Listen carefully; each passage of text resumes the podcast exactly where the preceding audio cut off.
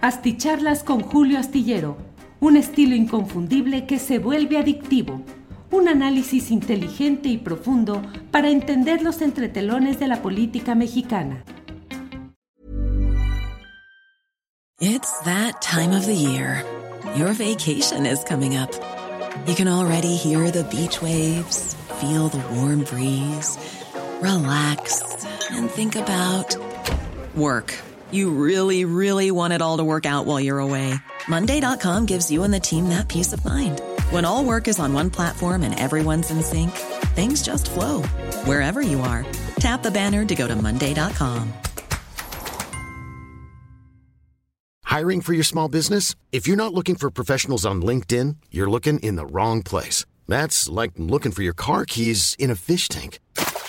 LinkedIn helps you hire professionals you can't find anywhere else, even those who aren't actively searching for a new job but might be open to the perfect role. In a given month, over 70% of LinkedIn users don't even visit other leading job sites. So start looking in the right place. With LinkedIn, you can hire professionals like a professional. Post your free job on linkedin.com slash people today. Hola, buenas noches en este viernes 25 de febrero de 2022.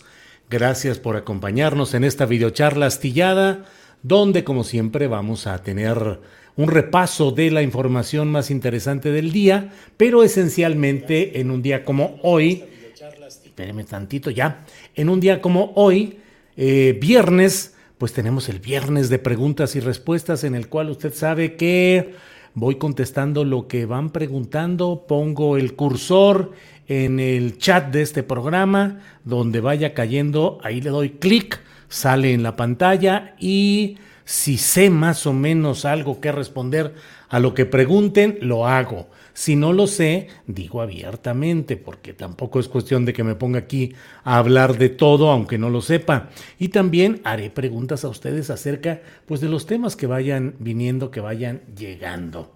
Eh, fíjense que hoy hablé con eh, la diputada eh, Patricia Armendaris por todo este rollo de lo que fueron sus palabras que expresó en la tribuna de San Lázaro y que así como las dijo y como fueron mostradas, parecían una confesión de ella de que ella estaba narrando su experiencia personal de recibir eh, los moches, de recibir eh, dinero eh, irregular, producto de la corrupción, en casos de presidencias municipales, y ella con un estilo personal estaba narrando lo que ella dice que sería como un diálogo o como una representación de lo que podría suceder ahí. Le digo porque estaba viendo, me llegó este libro de ella, se llama Alpinista de Sueños, los eh, ocho poderes del emprendedor. Patricia Armendaris, empresaria social, economista, inversionista, financiera, mentora, mujer, eh, fundadora y presidenta de Financiera Sustentable. Bueno, es de la editorial Conecta México. Eh, bueno, simplemente se lo comento. Luego me llegó también, entre varios libros que han llegado, este que sí está pesado, no solo en cuanto al contenido, me imagino, sino además por, eh, pues hasta por el volumen. La era del capitalismo de la vigilancia, la lucha por un futuro humano frente a las nuevas fronteras del poder. Shoshana Zuboff, editorial Paidós. Eh, se dice que en este libro nos revela el alarmante fenómeno que ella ha denominado capitalismo de la vigilancia. Está en juego algo de máxima importancia. Toda una arquitectura global de modificación de la conducta amenaza con transfigurar la naturaleza humana en el siglo XXI, de igual modo a como el capitalismo industrial desfiguró el mundo natural en el siglo XX. Pues mire, nomás, eh, déjeme decirle, tiene 909 páginas. Eh, con tipografía no tan chiquita, o sea, con tipografía no tan grande, perdón. Entonces, bueno, voy a ver qué le puedo hurgar a esto, pero sí es un libro que parece muy interesante. La era del capitalismo de la vigilancia. Bueno, como siempre, le agradezco el que esté aquí, le agradezco que acompañe este pues ya este largo proyecto que tenemos mucho tiempo con las videocharlas astilladas. Comenzamos con el Periscope, que ahora ya ni siquiera existe, ahora se entra directo a Twitter. Por cierto, estamos transmitiendo a través de YouTube, de Facebook, de Twitter y más tarde estará en, la versión en podcast. Muchas gracias. Mire, ya llegó el primer apoyo económico.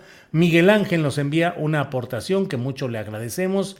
Y bueno, ya sabe que vamos, voy a ir leyendo los 10 primeros mensajes que hayan llegado.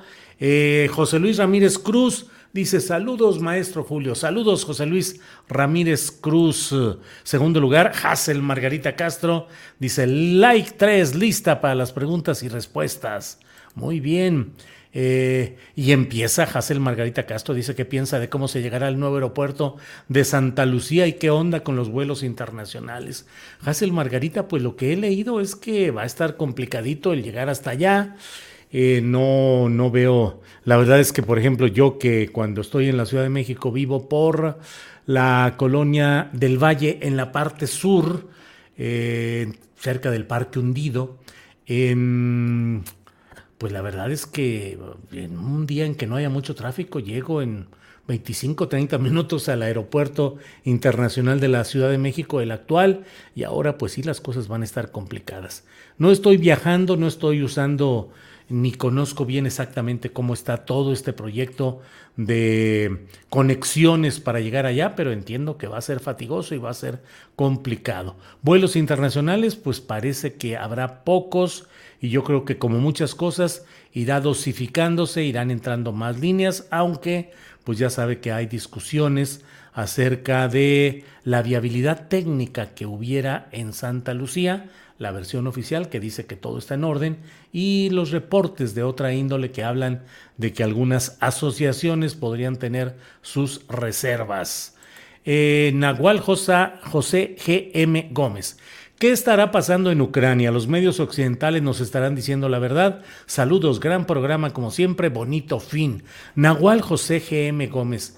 Los medios occidentales y los medios en general, que son medios que corresponden a intereses empresariales y que tienen toda la vocación de sacar una una sacar raja de lo que esté sucediendo, pues en términos generales nos presentan la versión que corresponde a sus intereses. Desde luego, desde Occidente o desde Estados Unidos o medios alineados con Estados Unidos, con Inglaterra, Reino Unido, pues muestran la idea de que Putin es el ogro y de que hay esa mancha roja que viene eh, caminando eh, de una manera agresiva contra naciones, eh, en este caso Ucrania. Hoy eh, Putin ha hecho pues una declaración que desde luego aviva el fuego, que es el de advertir a otras dos naciones que pues ahora sí que si se les ocurre afiliarse a la organización del Tratado de Atlántico Norte, pues que habrá una reacción fuerte de parte de de Rusia. En este caso es una advertencia a Suecia y a Finlandia. Ha dicho eh, la portavoz del Ministerio ruso de Exteriores, se llama María Zaharova, ha dicho que si estos dos países se adhirieran a la organización del Tratado del Atlántico Norte, habría, comillas, graves consecuencias políticas y militares, cierro comillas. En el fondo, cada quien podrá verlo como lo desee, pero en el fondo y simplificando es la pelea por eh, Rusia de evitar que aliándose a la Organización del Tratado del Atlántico Norte, la OTAN, pueda Estados Unidos y otros países europeos pegarse, acercarse a las fronteras rusas. Y entonces pues está haciendo todo lo que desde su punto de vista geopolítico y militar necesita para evitar que Estados Unidos promueva que Ucrania, y en este caso lo está advirtiendo Rusia respecto a Suecia y Finlandia, se adhieran a ese tratado de protección militar mutua, es decir, eso implica que los miembros de esa organización, la OTAN, si sufrían algún tipo de agresión, Estados Unidos y otros países tendrían la obligación de ir en defensa de esos países. Si los países cercanos a Rusia eh, se afilian a la OTAN, quiere decir que con un incidente real, fabricado, en fin, suceda, como diría el clásico, haya sido como haya sido, eh, hubiera la presunta justificación para acciones militares de Estados Unidos y de sus aliados. Bueno, eh, Don Julius, aquí andamos pendientes ya, disculpe lo igualado, dice José Ángel Escudero Morales. No, hombre, ¿por qué igualado, José Ángel? Aquí es, aquí estamos igualitos todos, no hay ningún problema. Eh, buen viernes, buen viernes, José Ángel, gracias por estar aquí. Y Patia de Alejandría, lista, esperando información, y gracias a todo su equipo. Ángel Vela 49, saludos don Julio, periodista profesional, gracias. Donají Ugarte, Ramiro Olivar desde Nueva York, gracias. Eh, José Enrique Delgado López con un mensaje amable que le agradezco. Iván Manzanares del Valle, buenas, mi tío Astillero, eh, aquí está su tío, aunque no me voy a decir un día como el tío Gamboín, que era un personaje que salía en la televisión, en el canal 4 o 5 de Televisa, y era el tío Bonachón que salía a ver sobrinitos y no sé qué tanto y bla, bla, bla. Bueno, eh, hola Julio, leo tu columna desde que tenía 15 años. Eres el mejor periodista de México, dice Valentín Díaz. Valentín, muchas gracias. Aprecio mucho el que alguien como usted haya leído mi columna desde que estaba chavito, 15 años. Eso mm, de veras me, me reconforta, me alienta mucho. Buenas noches desde la heroica histórica Cuautla, Morelos. Delfina Tiempos. Bueno, ahora sí, como vaya cayendo la, el clic, el cursor Ahí vamos contestando. Ulises Cano, ya sabe la sección que aporta muy poco. No sería tomarlo como lo que es, un error de algunas personas y ya. Ulises Cano, Ulises, no entendí muy bien, pero ahí está su comentario. Alex Gutiérrez, Rosario Hernández, a ver si ahora me toca. Me gusta verte. Saludos a tu hermosa familia, dice Rosario Hernández. Como no, Rosario, muchas gracias. Lo comentaré con Ángeles y con Sol, que están metidísimas trabajando en muchas cosas. Sol Ángel metida con su proyecto de poner ya su pastelería, un local que están ya habilitando con todos los problemas que son propios pues de la herrería y de la electricidad y de los acomodos, eh, las remodelaciones, los letreros y todo, pero muy contenta Sol que tiene pues su vocación y su carrera y su ejercicio está en la cuestión de la repostería y de la pastelería. Y Ángeles que está muy metida ayudándole también en todo lo que es posible de esto y de otros temas que traemos ahí como familia, caminando. Gracias. Como cae, a ver, Julio, ¿cómo queda Aristegui después de desvanecerse el montaje de la Casa Gris? ¿De qué lado se pondrá? Dice José Ariel Cortés.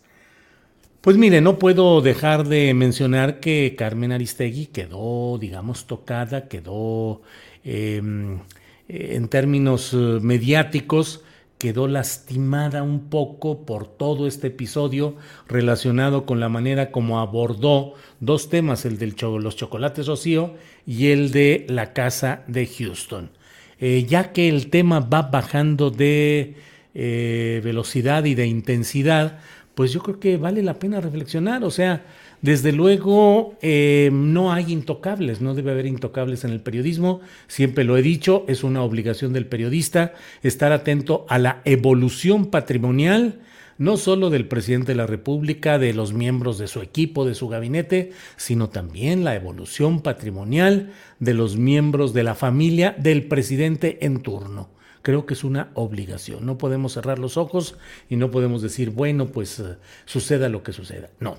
Sin embargo, en estos dos casos concretos de los que he hablado, no se han eh, sustanciado hasta este momento las, eh, los señalamientos críticos que en su momento se dieron y que parecieron de una improvisación que pudo haber provenido de una deficiencia en el ejercicio periodístico o bien de una intencionalidad política.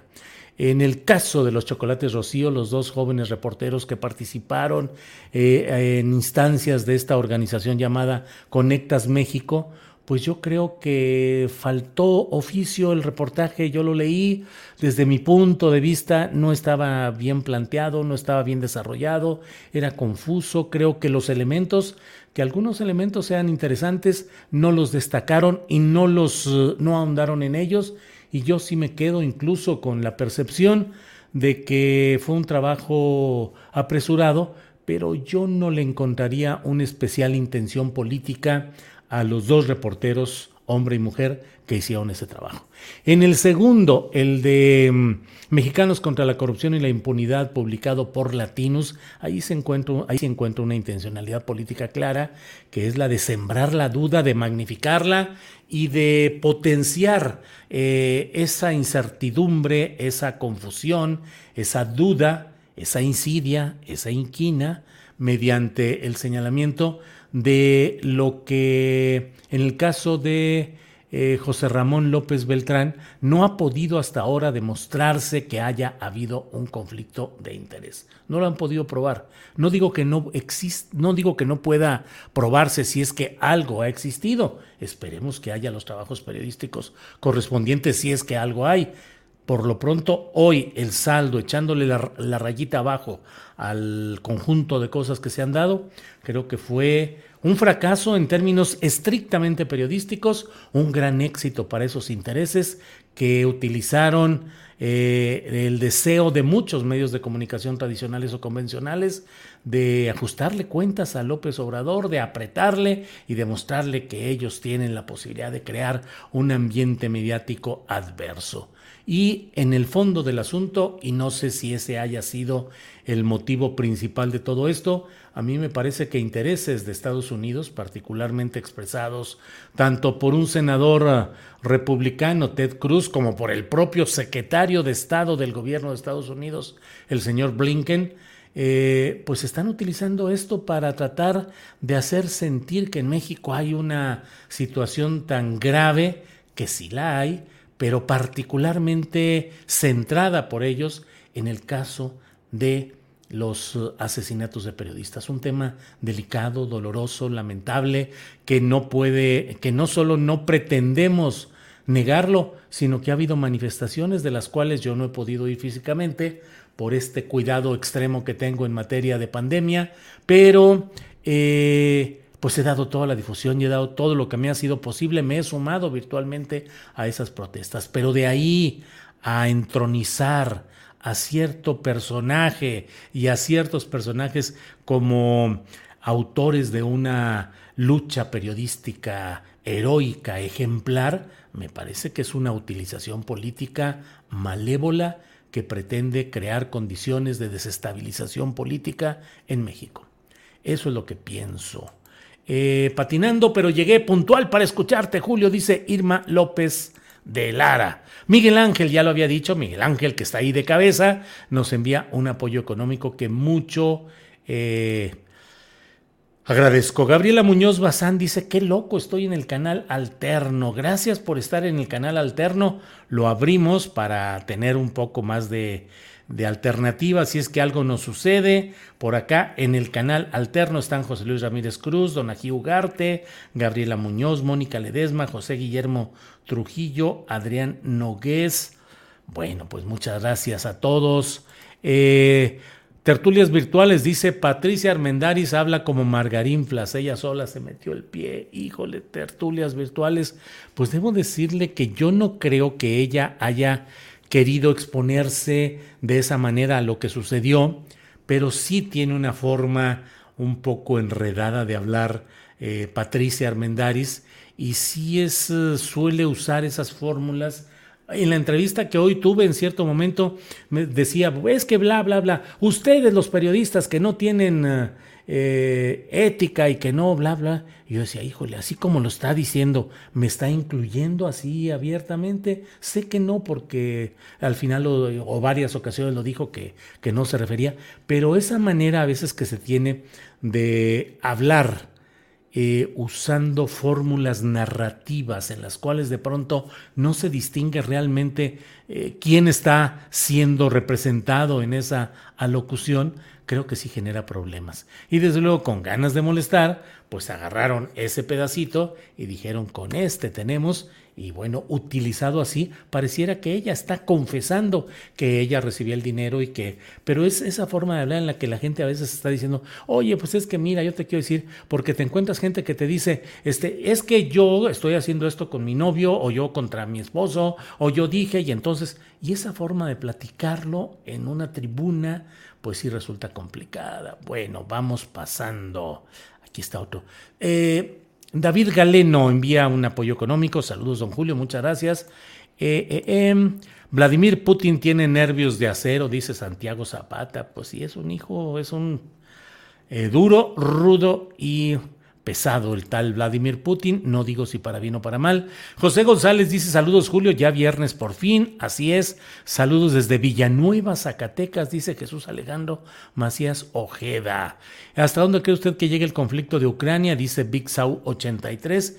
Híjole, ya no sé, después de esta advertencia de Putin referente a Suecia, eh, eh, me ha llamado realmente este, este señalamiento a Suecia y Finlandia. No creo que esté dando pasos en falso Putin. Supongo que algo sabrá y que tendrá con su equipo de inteligencia, sabrá por qué está mencionando esto. Y eh, pues hay algunos signos que no se quedan en apariencia. Estados Unidos dice, solo lo vamos a dejar así eh, en sanciones económicas, en sanciones personales a Putin y a su familia, pero eh, creo que eso puede complicarse y que la Alianza Atlántica de la que hemos hablado puede ir eh, acercándose y diciendo, pues eh, vamos a desplegar fuerzas militares en previsión de lo que suceda. leí también que hay la intención de enviar una fuerza de paz. Mm, bueno, creo yo que Putin ya dio el gran paso fuerte hacia adelante que ya advirtió de los riesgos de que mediante la OTAN se vayan acercando a sus fronteras, ya advirtió pues de lo que es capaz de hacer para evitar ese acercamiento a sus fronteras y creo que tendrá que recular tantito, creo yo que tendría que bajarle un poquito y que Estados Unidos y los demás países seguirán insistiendo, pero en lo económico, pues en Europa y en varios lugares, mientras no haya el riesgo de que les corten el suministro de gas y de petróleo de Rusia hacia esos países de Europa, pues ahí se la pueden llevar más o menos tranquilos. El, gran problema va a ser cómo definir lo de las sanciones al sistema financiero ruso, por una parte, y por otra, eh, cómo se va a mantener, si es que se desea imponer un embargo económico al trigo y a las cuestiones de, de los energéticos, eh, creo que ahí los propios aliados de Estados Unidos van a decir, no, no, no, espérate, no le aprietes tanto, deja que siga habiendo operación comercial. De ahí vamos, creo que de ahí vamos a poder ir viendo hacia dónde se encamina todo esto. Eh, saludos Julio desde Tampa, Florida, dice Abraham Arroyo. Gracias Abraham, muy amable. Hola amigos juguetes coleccionables, buenos recados que hay luego aquí internos, aquí están. Eh, los temas Anaya, reforma eléctrica, el pasado cruel de Felipe Calderón con la guardería ABC, ahora sí tomarán fuerza, ahora que se desvanece toda la campaña propagandística de la Casa Gris, pregunta Javi García, no sé Javi, mire, eh, pues eh, yo sigo leyendo y sigo atendiendo los mensajes en Twitter, viéndolos, ya escribo poco a veces porque, híjole, si digo este dedo es el dedo índice, se viene encima la bronca. Y si digo este es el pulgar, se viene también.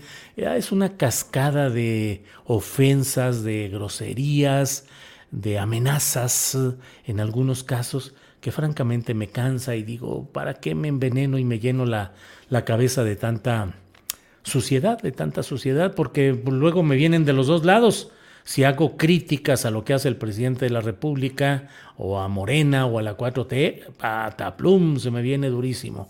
Y bueno, eh, le quiero decir pues que he estado viendo que sigue adelante la descalificación mediática a través de Internet. Van creo que ya en la etiqueta José Ramón López Beltrán 6 o sea, porque termina uno, va otro, otro, otro, para mantenerlo vivo, para mantenerlo, y eso desde mi punto de vista, que no lo puedo demostrar, mi pura suposición, es que obedece primero a gente que genuinamente está decidida a criticar y a impugnar todo el caso de la Casa de Houston. Ciudadanos mexicanos que tienen el derecho a expresar su opinión como usted o como yo. Y pero por otra parte, yo sí creo que hay una operación y no tengo mucha duda. O sea, eh, todos los grupos y las fuerzas políticas y económicas del momento tienen que contar con ejércitos de Internet que permitan posicionar mensajes. Lo acepten o no lo acepten, lo digan o no lo digan. No es como vivir en una etapa de guerra y no tener armas. Y hoy la guerra se libra en o una parte importante de la guerra se libra en las redes sociales. Es imposible que cualquier grupo, formación o poder político o económico no cuente con todo el trabajo. ¿Cómo se le hace? Pues no sé, digo, no le puedo no puedo demostrarlo, pero normalmente pues hay el uso de recursos que se desvían de una cierta forma, que se facturan o se manejan de una manera y se manejan para que grupos muy selectos, muy discretos, muy confiables manejen todo esto. Pero bueno, entonces no estoy tan seguro, creo que va a seguir el, el, bombardeo mediático e internetico.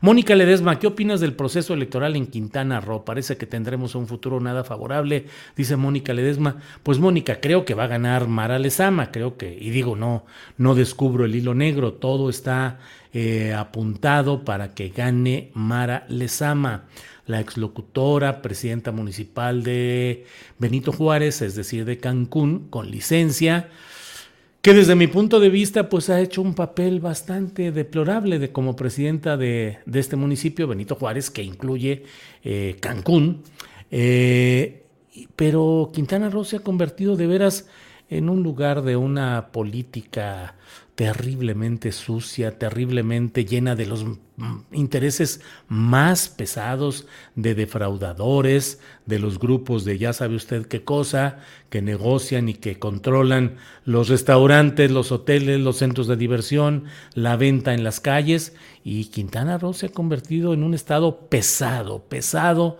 en todos esos terrenos. Y Morena no está ofreciendo una alternativa de cambio. Morena está, como en muchos otros estados, solamente buscando la rentabilidad política y electoral. Ganar, ganar, con quien sea, como sea, pero ganar. Y en este caso, pues no se está impulsando nada. Eh, van a seguir los negocios, los contratos, las concesiones para ese grupo eh, nefasto de las cuatro mentiras llamado Partido Verde Ecologista de México, en particular el bando o la banda encabezada por Jorge Emilio González, a quien hace mucho tiempo apodaban el Niño Verde y que es un grupo que se ha dedicado durante décadas a hacer negocios, fortuna, a tener impunidad gracias a los arreglos políticos y gracias a alquilar ese ente de las cuatro mentiras, el PBM, el Partido Verde Ecologista de México, alquilarlo al servicio de quien sea, con, con el PAN en su momento, con el PRI en su momento, y ahora son aliados muy beneficiados de Morena. Y ahí es donde la verdad es que, pues bueno, ya le dije que luego se vienen las cataratas de críticas y de enojos, pero Mónica Ledesma sí le tengo que decir o tengo que compartir aquí que desde mi punto de vista, ¿cómo va a cambiar México si se sigue privilegiando a estos grupúsculos como el verde, si se siguen haciendo candidaturas como lo que está pasando en... Eh, en Quintana Roo y como en los demás estados, donde los que llegaron a nombre de Morena, pues habrá dos, tres, cuando mucho, y esforzándome, que yo le dijera, oye, pues es un buen perfil, creo que es interesante. No, no, no, no. Es, son los mismos grupos, las mismas prácticas, las mismas facciones, las mismas trampas, los mismos intereses y los mismos resultados. Entonces, en Quintana Roo va, a quedar impune Carlos Joaquín, que es de las familias ricas, poderosas eh, de Quintana Roo. Eh, va a seguir haciendo negocios el Partido Verde. Morena va a decir que ganó, ganó, ganó, porque, y claro, habrá las fotos y cada vez son más los que llegan a los gobiernos a nombre de Morena. Eh, pero no creo que vaya a cambiar nada y lamento mucho, espero equivocarme terriblemente, pero creo que no habrá muchas cosas positivas por allá. Saludos, Mónica. Eh, a ver qué está por aquí. Hazel Margarita Castro, ¿qué opina del periodista fallecido que comentan que no fue por su labor periodística, que tenía nexos con el crimen organizado? Pregunta Hazel Margarita Castro. Hazel, fíjese que mm, leí desde un principio pues los comunicados que están incluso ya en, algunos medios internacionales diciendo eh, otro periodista asesinado en México, eh, un periodista más, ataque a la libertad de expresión. Digo, seguro el Washington Post debe estar ya listo para sacar una nota y decir que no sé cuántas cosas. Me llamó la atención y me llamó la atención porque había leído que quien lamentablemente falleció de apellido Camero, creo que Camero, eh, en realidad había, había sido, déjeme ver, aquí lo tengo, eh, eh, Jorge Luis Camero Zazueta. Es que tengo el boletín de la Fiscalía General de Justicia del Estado de Sonora. Usted sabe que ahí hay una secretaria de Seguridad, mujer, María Dolores del Río, una política que fue panista, fue presidenta municipal de Hermosillo y fue diputada federal. Eh, Dolores del Río, homónima de la gran actriz eh, y bueno, con una carrera política notable, esta María Dolores del Río, y en el boletín que dieron a conocer señalan lo que yo, desde un principio dije, bueno, está bien, eh, ejecutan a un periodista más. Sí, pero la cabeza podría ser, ejecutan al exsecretario particular del presidente municipal de Empalme, Sonora, porque resulta, según lo que se ha dado a conocer hoy, en primer lugar, que mm, eh, pues esta persona, el joven Jorge Luis Camero Zazueta, eh, entró desde marzo de 2021, eh, fue secretario particular del presidente municipal de Empalme, Luis Fuentes Aguilar, Luis Fuentes Aguilar de Morena, que sustituyó, que relevó a uno o dos presidentes municipales de Empalme, Sonora, que también venían de Morena y que aquí se ha dicho de paso, pues dejaron cuentas muy preocupantes y muy enredadas. Bueno, pues Luis Fuentes eh, puso como secretario a Jorge Luis Camero. Luis Fuentes era locutor también, creo que le decían el grande de la radio o algo así por el estilo en esa región. Creo que el grande de la radio. Y em, pues entonces eh, entró y estaba en funciones y hace una, una semana o algo así. Eh, eh, dejó el cargo de secretario y volvió a asumir las funciones en el portal informativo que él dirigía. Pero tiene un, una carpeta de investigación. Aquí tengo los datos. Nuxon, diagonal GUA, diagonal FGE, diagonal 2022, diagonal 101, diagonal 04384, eh, pues en los que son acusaciones eh, pues fuertes, en las cuales eh, se les señala por los presuntos delitos de privación ilegal de la libertad y homicidio calificado en agravio de Daniel Palafox Suárez, todo lo cual sucedió el 29 de enero, la privación ilegal de la libertad, y el 4 de febrero, el homicidio calificado. Y también por atentado contra la seguridad de la comunidad y lo que resulte. Es decir, ese es un contexto. No digo ni que sea cierto, y esperemos que no sea esto una fórmula de victimización y de echarle la caballería encima para tratar de legitimarlo, pero lo que sí es cierto es que él había estado durante un año casi como funcionario, como servidor público en un proyecto político.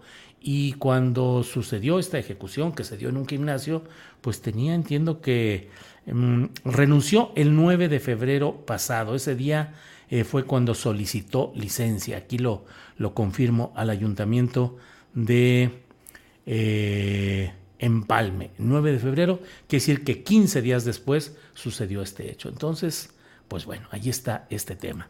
Eh, saludos, Julio, desde Tampa, Florida. Y envía Abraham Arroyo. ¿Y eso qué? Xochitl, Margarín Flas, Osuna Bermúdez. Julio Chile, Julio al Chile, la neta Hay que aprovechar la ola del ministro Saldívar y subirse al tren del mame y terminar de romperles en su Mauser a los Zavala Calderón, calderónicamente, dice Julián Falcón.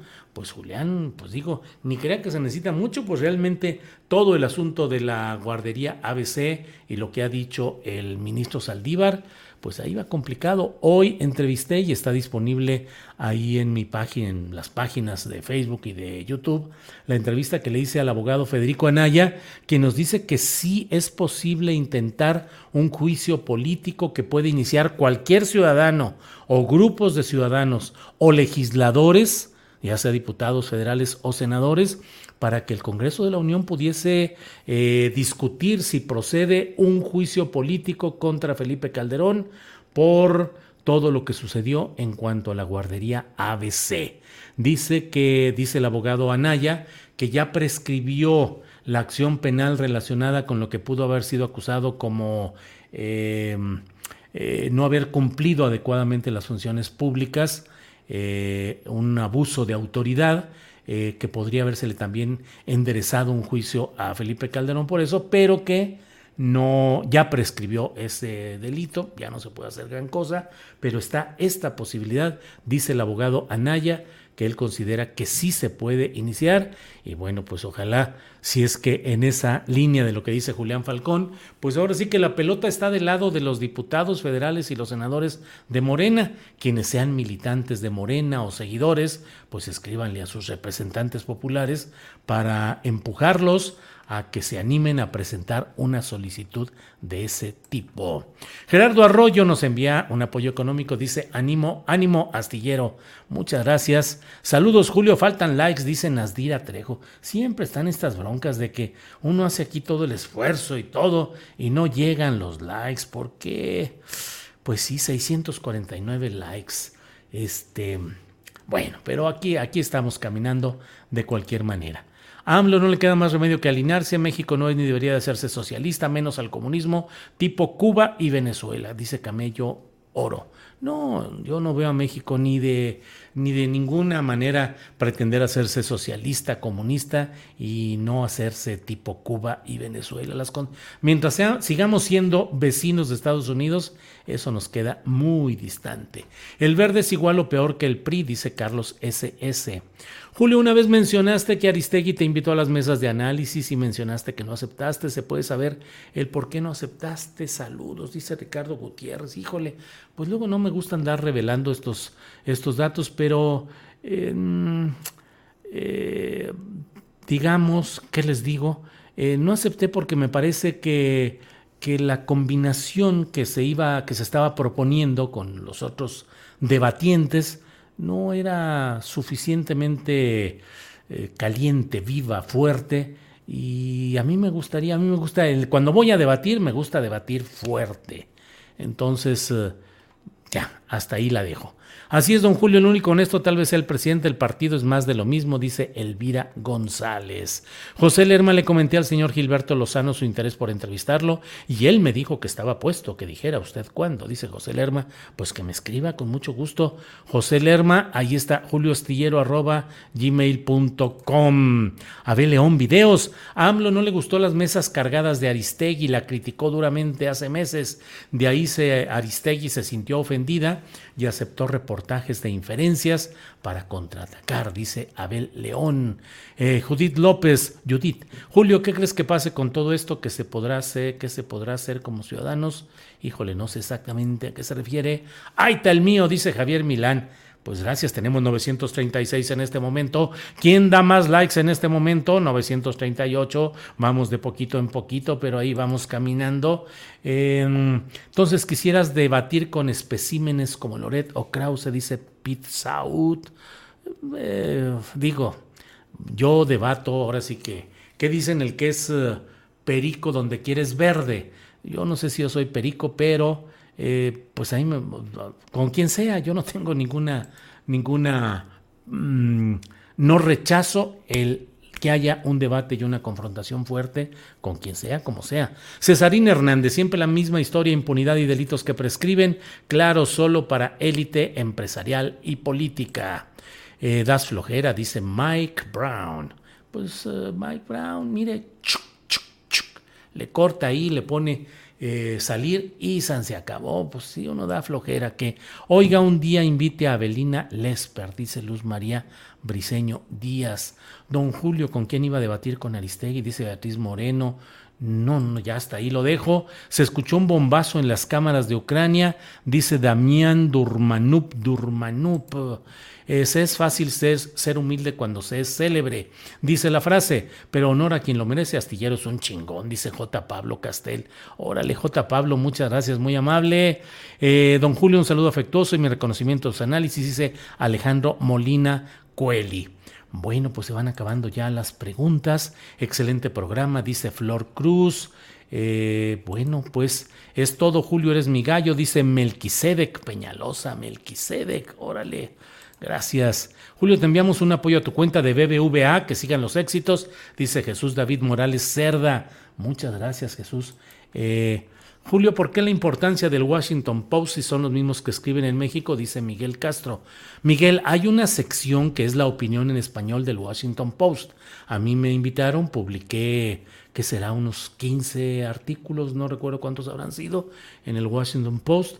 Luego ya no me invitaron y ya no, no seguí escribiendo, pero es la sección en español, no, no es el Washington Post como tal, en su edición en inglés, sino una edición de opinión en español. León Krause sí tiene una, una columna en inglés, en el diario en inglés. No sé si Carlos Doré de Mola también la tiene en inglés o traducida o no sé en el Washington Post, pero eh, la mayoría de los textos que yo he visto de él corresponden a esta sección de opinión en español, que como le digo, yo estuve ahí también. Eh, por cierto, voy a escribir eh, un artículo, hoy lo tengo que hacer, un poco más noche lo entregaré, para la sección en español del diario El País, perdón, la sección México del diario El País, todo el diario es en español, pues, eh, pero tienen también una sección para México.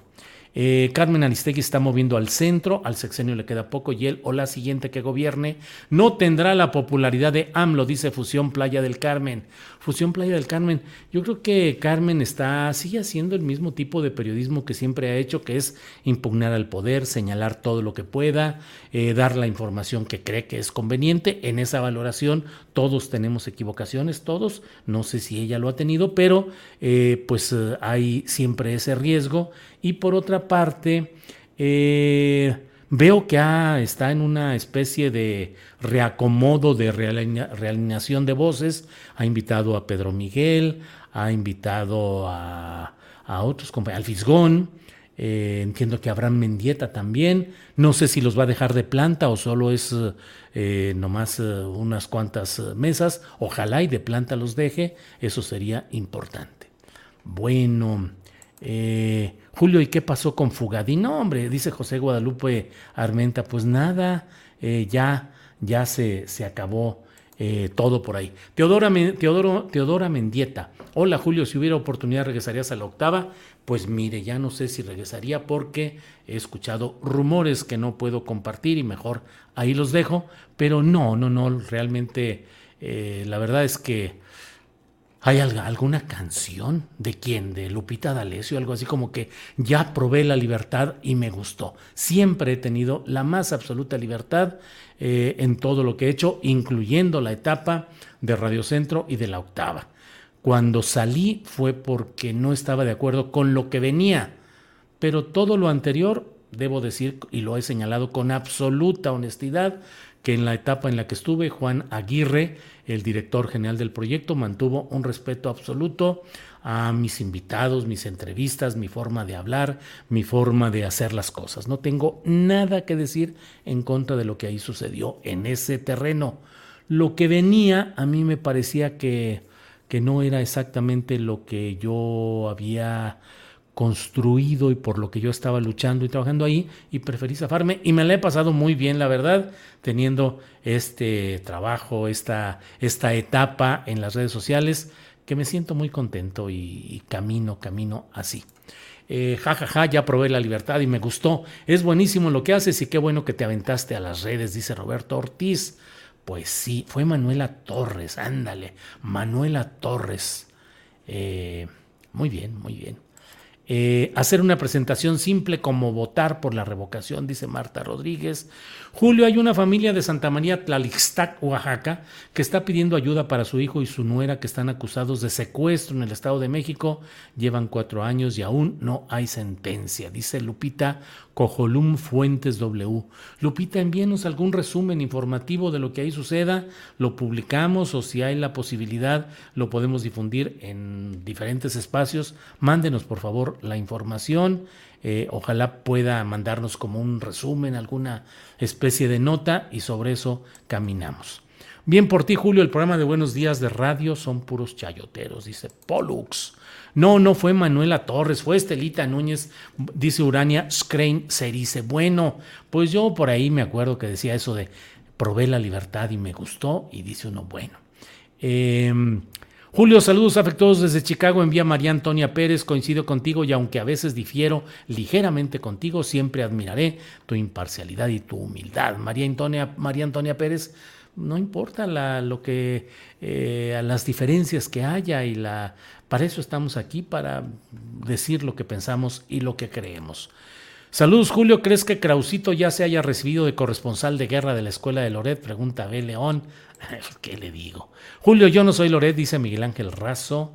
Eh, bueno, disculpe, don Julio, por la pregunta que pasó, por la pregunta. ¿Qué pasó con la demanda que iba a hacer a la señorita Vilchis? Dice Nicolás Bernal.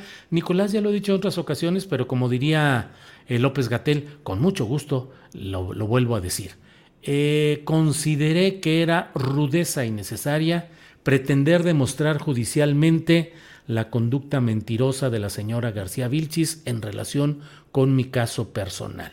Me pareció rudeza innecesaria buscar que se demostrara en un largo proceso judicial lo que creo que está a la vista cotidianamente, que es la manera poco profesional, insegura, equivocada y con mucha frecuencia hasta cómica en la que se pretende en esa sección de quienes quieren las mentiras presentar algo que francamente es muy...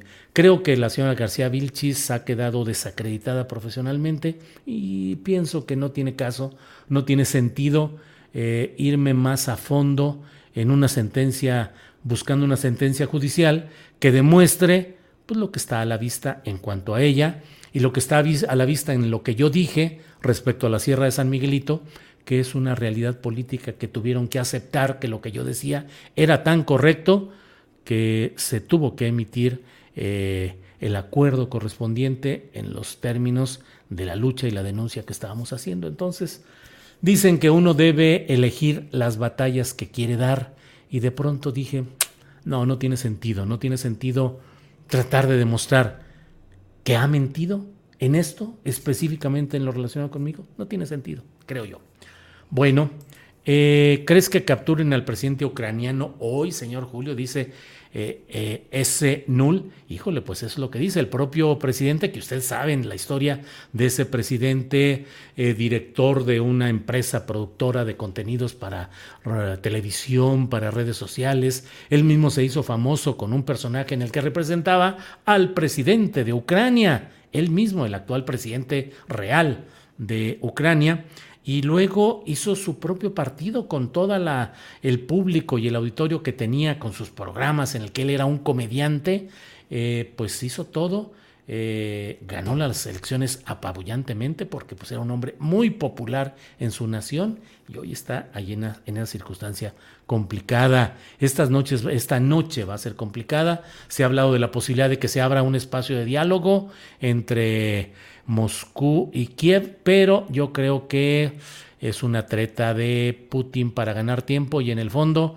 lo que se va a definir puede ser que se defina en estas horas en materia em, militar, en materia militar, si es que se llega a dar la ocupación de la capital de Ucrania y ver cuál es la suerte del propio presidente de la República. J. Pablo Castel, muchas gracias, muy amable por este apoyo. Lo que no me gusta de Carmen Aristegui es que ya no hace periodismo de fondo, dice Emilio Zavala. Bueno, Carlos Amador Vicencio, Julio Ibroso, Julio Ibroso nunca mostró las pruebas de los reporteros sembrados en la mañanera. ¿Qué opinas? ¿Por qué no las ha mostrado? Dice Carlos Amador Vicencio. Pues tengo que decir las cosas ahora sí como son. No, no las mostró, no las ha mostrado, no ha lo que él dijo que tenía como pruebas de aquellos dichos, pues no lo ha, no, no lo no, no lo ha exhibido, no lo ha mostrado. Eh, ¿Por qué no los ha mostrado? Pues yo creo que está ahora muy ocupado en toda esta nueva etapa en la que está metido más en todo este tema. Eh, Arturo Madrigal, saludos, excelente trabajo. La pregunta, ¿y qué va a pasar con el tío de la prófuga? Con el tío de la prófuga. ¿Quién es el tío de la prófuga? Con el secretario de Gobernación que eh, entrevisté el otro día, pues yo creo que no, no hay nada que hacer contra él en lo particular. En todo caso sería en cuanto a eh, Calderón, pero por lo dicho por el ministro Saldívar. ¿Qué periódicos en español recomienda? Saludos, dice Ricardo Flores. Desde luego, en español, pues desde luego, La Jornada. La Jornada, creo que en todo el rejuego que hay hoy y toda la, en los cambios y, ¿qué decía el perro Bermúdez en la rebambarana o algo así? Decía todo el relajo que se hace. Eh, Mm, no se valora suficientemente el papel que la jornada ha jugado en el proceso de cambio que ha llegado a la instalación de un gobierno de centro izquierda con Andrés Manuel López Obrador. Sin la jornada, muchas de las cosas de cambios y de impulsos y de resistencia no se habrían dado durante décadas, cuando las cosas no eran tan fáciles como ahora. Bueno, leo ese, desde luego leo la jornada, eh, leo, sigo leyendo proceso, sigo estando eh, atento a lo que hay en, en Sin embargo, es un portal, pero bueno, lo leo. Yo ya no leo periódicos físicamente, tengo mucho tiempo que no leo periódicos físicamente, ni la jornada, nada. No leo nada, nada en, en, en físico. Eh, leo página 12 de Argentina. Hey, I'm Ryan Reynolds. At Mint Mobile, we like to do the opposite. Of what Big Wireless does. They charge you a lot, we charge you a little. So naturally, when they announced they'd be raising their prices due to inflation, we decided to deflate our prices due to not hating you. That's right. We're cutting the price of Mint Unlimited from $30 a month to just $15 a month. Give it a try at mintmobile.com slash switch. $45 up front for three months plus taxes and fees. Promo for new customers for limited time. Unlimited more than 40 gigabytes per month. Slows. Full terms at mintmobile.com. Hey, it's Danny Pellegrino from Everything Iconic. Ready to upgrade your style game without blowing your budget? Check out Quince. They've got all the good stuff shirts and polos, activewear, and fine leather goods, all at 50 to 80% less than other high end brands. And the best part? They're all about safe, ethical, and responsible manufacturing. Get that luxury vibe without the luxury price tag. Hit up quince.com slash upgrade for free shipping and 365 day returns on your next order. That's quince.com slash upgrade.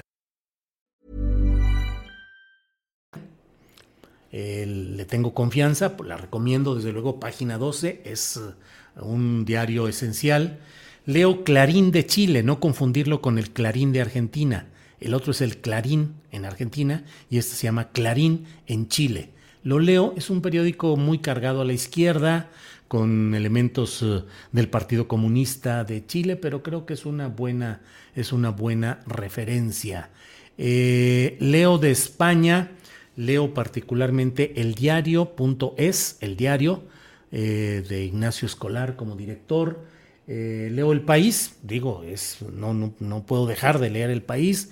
Leo particularmente dos portales que me parecen muy interesantes. Info Libre, información libre, info libre, que es un esfuerzo subsidiado por sus propios lectores de un periodismo valioso, creo yo. Info libre. Y leo también, esa es más la reflexión, artículos de fondo, CTXT, contexto, pero solo lo dejan en cuatro letras. CTXT.es, contexto, que también eh, vive y solicita el apoyo de lectores para seguir adelante. CTXT o contexto eh, es más artículos de, fondo, más, eh, dicen ellos, orgullosos de ser los últimos en llegar a las primeras noticias. Es decir, no les preocupa la exclusiva, la primicia o la oportunidad periodística, sino la reflexión. Más o menos por ahí ando. Bueno, déjenme seguir porque eh, por aquí hay otro. ¿Qué opinas de los neochayoteros pro AMLO que hacen más difícil creer en el proyecto del presidente? Dice Gerardo Sandoval. Gerardo, en todos los procesos sociales siempre hay, eh, desde luego, la habilitación de personajes que en su pasado muy reciente no fueron los furibundos defensores del régimen que esté en turno. Eso es un oportunismo. Es decir, si no hay, una, si no hay un antecedente y una experiencia que sustente y que apoye lo que ahora se dice con tanta enjundia, pues entonces es muy probable que una de dos, o ha habido una conversión cuasi religiosa y esperemos que de aquí en adelante se sostenga esa actitud y esa enjundia y esa defensa absoluta, sin crítica, sin análisis, sin, sin ir uh, en el equilibrio para el análisis, o hay una de dos, o esa conversión súbita, o bien es oportunismo sexenal. Yo siempre digo cuando, sobre todo cuando hay voces que, híjole, se tiran. Digo, pongo un ejemplo que no es de periodismo, pero yo siempre digo, es que yo escucho a, ¿cómo se llama? Yerko Polemski, hablando de los hermanos proletarios de Venezuela y la lucha heroica del pueblo cubano. Y la, digo, híjole, híjole, híjole, ¿de cuándo acá, Yerko? ¿Cuándo? ¿Cuál es el antecedente de luchas, de marchas, de, de actividades que, que, que te sustenten esa flama interna de este puño si se ve? No lo sé, pero igual me pasa pues con algunos de, los, de las nuevas expresiones periodísticas o internéticas donde digo, híjole, ¿quién eras antes de que López Obrador ganara? No vaya a ser que en la historia que tienes estabas en contra de la izquierda y en contra de López Obrador y que ahora que ganaste, pues es muy fácil porque ahorita uno dice, y yo defiendo y el presidente López Obrador y los enemigos, chayoteros, traidores, conservadores, bla, bla, bla. No, está bien. El, ex, el, exacerbar los presuntos o reales méritos de un gobierno y ocultar los errores y los fracasos le hace daño a ese proceso. Eh, solo convertirse en tiradores solo para defender un régimen, eso no ayuda. Es solamente una forma de, de ganar presencia y a veces de ganar dinero. Como digo, el neochayoterismo se demuestra muy claramente. La prueba del equilibrio hace que veamos quién es quién en el periodismo. Eh, ¿De veras haces periodismo? ¿Eres capaz de criticar algunos de los aspectos negativos de la presidencia de la República, de las declaraciones de López Obrador, de Morena, de los gobiernos de la 4T? ¿Los puedes decir a fondo y con la misma enjundia con la que defiendes y elogias al gobierno? Ah, pues mis respetos. Pero si nomás te la pasas elogiando, y si nomás te pasas defendiendo y atacando a los demás, pues entonces es probable que sea solamente eh, oportunismo sexenal y neochayoterismo. No tocar a la audiencia con el pétalo de la duda, de la crítica, para que no se te vaya y para que sigan dando clic y dando... Ya me detuve mucho en esto. ¿Se le puede retirar la licencia a un reportero si se le comprueba que recibe pagos de políticos, partidos o empresas ligadas a ellos? Pregunta Armando Calderón. No, Armando, no hay licencia para ejercer el periodismo. El periodismo no es en sí una profesión que requiera de licencia. Hay licenciados en periodismo, licenciados en ciencias de la comunicación, licenciados en ciencias de la información, pero no es necesario, no es necesario. Cualquiera que ejerza este oficio del periodismo, pues puede ir ganando espacios y puede ir aprendiendo y puede ir desarrollándose. No hay ni un colegio de periodistas que extienda licencias, ni el gobierno, ni la SEP. Insisto, para que no nos equivoquemos, la SEP sí expide la cédula profesional de licenciado en ciencias de la comunicación, pero para ejercer el periodismo en los medios no se necesita y no hay ninguna licencia, no hay ninguna licencia. Bueno, eh, José Guadalupe Armenta, muchas gracias, José Guadalupe. AMLO y su falacia favorita ad hominem, dice Raúl Galaviz. Proceso sigue siendo una revista crítica, ¿cómo la consideras? Dice Neida Martínez Ocampo. Pues es que luego me, me va como en feria por lo que digo de estas cosas, pero yo conozco a varios de los reporteros que siguen haciendo en proceso un esfuerzo extraordinario por hacer un periodismo eh, serio, honesto, crítico, confrontacional del poder, pero honesto. Eh, hay decisiones directivas, como en todos los medios, que pueden entorpecer o pretender cambiar las cosas. Yo no creo, por ejemplo, esa historia de que los intereses de Juan Ignacio Zavala a través de su esposa María Cherer domina y controla y hace que todo se haya distorsionado. No, no niego que haya intereses directivos que tratan de mover las cosas en otro sentido, pero hay una comunidad de periodistas en proceso que para mí es absolutamente respetable y yo pienso que Proceso sigue siendo una revista crítica. Jorge Cáñez eh, me envió un super sticker, muchas gracias. Eh, pero tampoco ayuda el echar lodo como a veces lo haces tú contra el presidente, dice Anabel Bañales. Anabel, de veras, si quiere, pues es que luego me puede usted escribir y no estoy seguro de encontrar su respuesta. Pero cuando he echado lodo, echar lodo es hacer suciedad para embarrar a alguien. Yo trato de hacer críticas conforme lo que veo y leo. Y lo voy a seguir haciendo. Aunque mi audiencia disminuya, aunque haya menos eh, lo que sea, yo tengo muy claro que si yo me convirtiera en el portavoz, en el heraldo de las cosas del presidente López Obrador, híjole, pues tendría mucha más audiencia probablemente. Pero no, no, no, no puedo traicionar mi conciencia. Cuando yo veo algo que creo que está mal, lo tengo que decir. Lo tengo que decir, no puedo quedarme callado y no lo voy a hacer.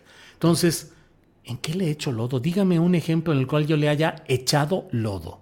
He hecho críticas. ¿Sabe usted cómo me fue cuando exhibí el tema de la Sierra de San Miguelito? Paz, mano, pero si así este traidor, mentiroso, chayotero, eh, enemigo de la 4T, cual izquierdista, y me sacan todo cuanto quieren y cuanto pueden. Y cuando critico a los de Calderón y de la derecha, eh, guerrillero, asesino, mataste a quién, al, señor Garza Sada, eh, eres un corrupto, chayotero, le lames las, los pies al, a López Obrador.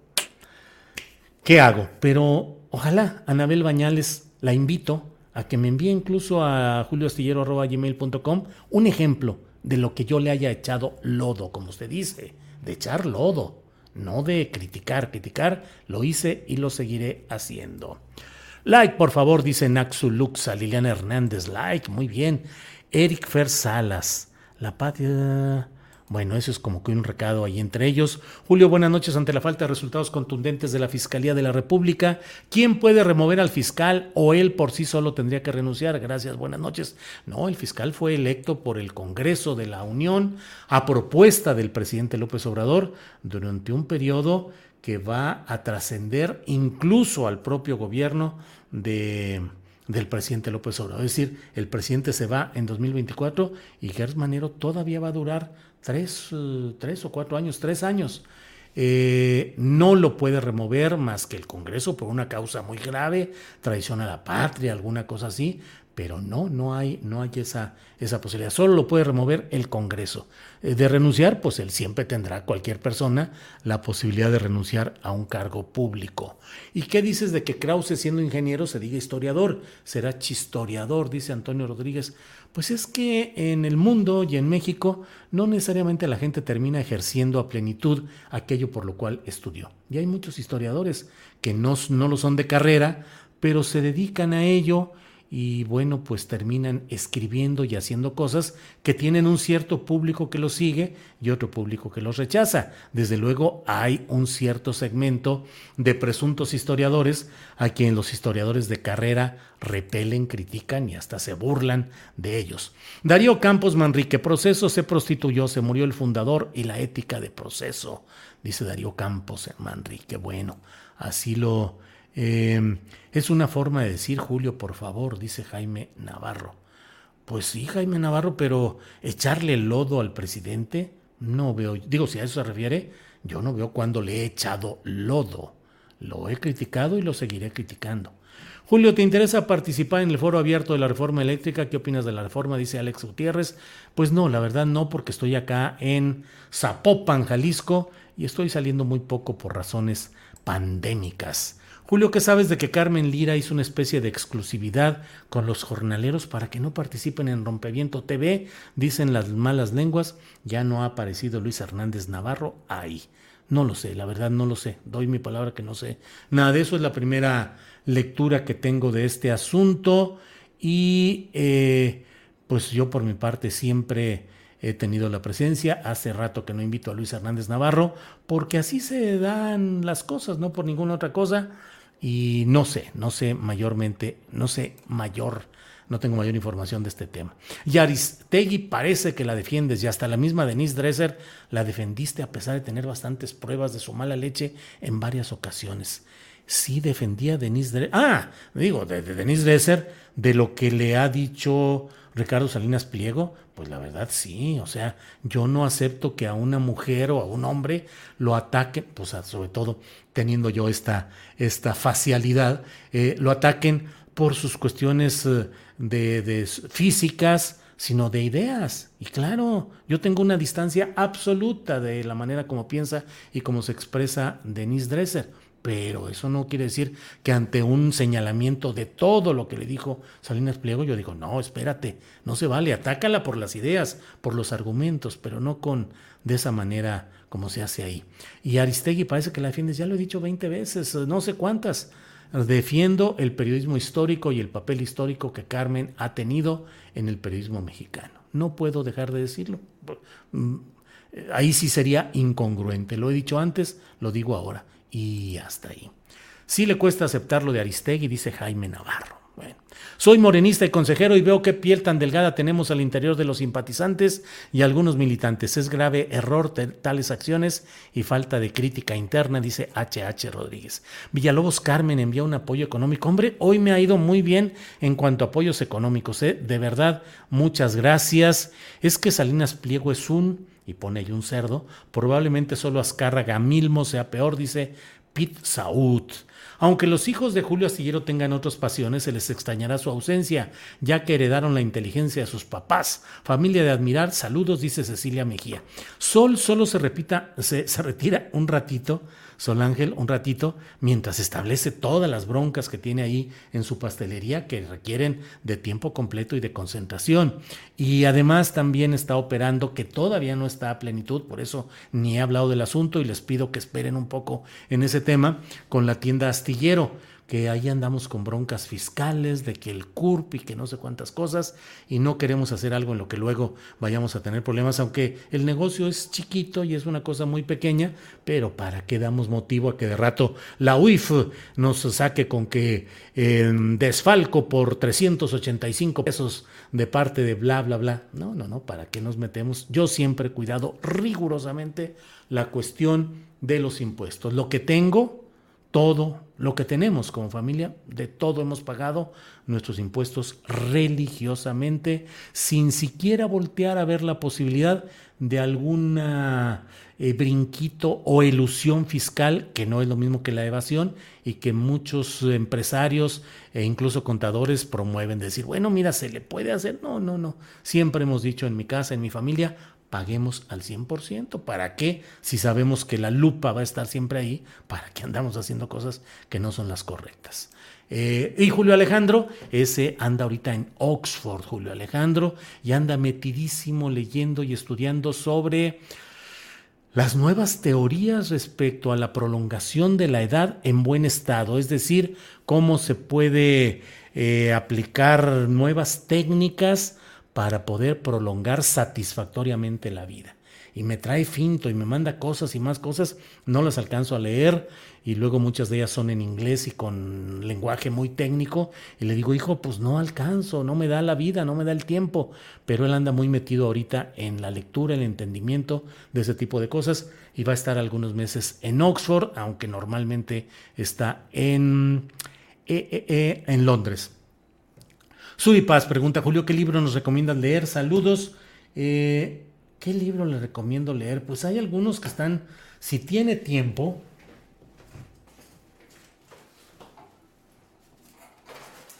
les recomiendo mucho este, Desinformación y Guerra Política. Es muy impactante para entender lo que está pasando, pero no tengo tiempo, la verdad, no, es, es largo, es complicado. Bueno, pues muchas gracias. Eh, Julio, la UIF está dormida, ya no es nota en nada, dice Cesarín Hernández. Pues no, pues es que luego Pablo Gómez anda peleando por otros lados en temas políticos en lugar de estar concentrado en lo otro, pero bueno, así está todo ese rollo. Hay que ser muy iluso o muy tontejo para pensar que la familia de AMLO no va a salir multimillonaria, dice Raúl Galaviz. Bueno, pues así lo dice Raúl Galaviz. ¿Cómo podemos informarnos sobre lo que está investigando tu hijo? Dice Antonio Arenas. Pues no, ni siquiera está publicando actualmente, está muy metido. A lo mejor algún día de estos lo invito, pero ya saben que mi hijo es pesado en su en su, no, no él en lo personal, sino pesado en las ideas y los rollos que trae, que son siempre desconcertantes, eh, novedosos, impactantes. A mí me trae para arriba y para abajo con todo lo que nos platica a mi mujer y a mí. Eh, bueno, pues, eh, híjole, me encanta la videocharla Llevamos una hora y seis minutos. No puede ser que llevemos tanto. Muchas gracias. Eh, cada vez entierra más su tumba política Andrés Manuel, dice Guillermo Gómez. Julio, ¿te gusta Metallica? A la Ciel Martínez López. Sí, pues a la Ciel, pero ya eh, Metallica es música clásica, ya es así de los viejitos, ya de aquello. Ya no hay nada que ver con todo lo moderno, pero sí, sí me gusta, sí me gusta desde luego Metallica. Eh, ¿Qué piensas de Ebrard como canciller? ¿Crees que lo de Ucrania le dé réditos para el 2024? Invita a Rainer para que hable de Rusia, dice Diego Hernández, a Rainer Matos que invitamos el otro día y que tiene una visión muy amplia, desde luego. Bueno, Julio, has invitado a Denise Dresser a tus programas, dice Fernando Maldonado. Sí la invitamos hace algún tiempo, le insistimos, eh, y pues no, no tuvimos respuesta. Y la verdad es que cuando yo me doy cuenta de que no hay la intención de aceptar una invitación nuestra, pues ya hasta ahí la dejo. No me parece adecuado ni andar pidiendo pues que nos den una entrevista y tampoco si alguien no quiere darla, pues tan, se acabó y ya se acabó. Eh, eh, ¿Qué opinas de la candidatura de la señora Telles para el 2024? Dice Alonso y ya pues eh, quienes sean de Morena deberían de prenderle veladoras para que Lili sea candidata para el 2024. No veo de qué manera podría realmente ganar una candidatura. Tendría apoyo mediático de televisora privada, pero no creo yo que haya ninguna posibilidad. El problema es que no hay, no hay quien pueda tomar la estafeta de la, de la lucha de los opositores a López Obrador con éxito. Andan muy mal todos y la verdad, ver que se habla de eh, la señora Telles para candidata y que ella dice que está dispuesta y todo, creo que es la pobreza de la oposición. Noroña es parte de la 4T, pienso que él está entre los presidenciales como Marcelo y Claudia, dice Benjamín Ortega. Lo he dicho otras veces, yo respeto y aprecio a Fernández Noroña, a Gerardo, pero creo que su condición política no lo coloca. Todavía no lo veo en, ese momento eh, cerrado donde yo creo, estoy seguro, de que la voz y la decisión personal de López Obrador va a ser la que defina quién sea el candidato de Morena y en el ánimo de López Obrador no está, no ha estado Gerardo Fernández Noroña. Esa es, desde mi punto de vista, la realidad. Eh, y si la UIF investiga a los generales, mm, Raúl Galaviz, primero los generales meten al orden a la UIF. Queremos pastel de Solángel, dice Lourdes Muñoz. Pues sí, pero va a estar solo por lo pronto aquí en la zona sur de Guadalajara, de, Zapopan propiamente, eh, por el rumbo de la Plaza Galerías. Digo, solo por el rumbo, no exactamente ahí. Eh, por, por este rumbo estará. Y pues ojalá un día se anime a poner un restaurante, una cafetería en la Ciudad de México, creo que ese sería, me encantaría participar.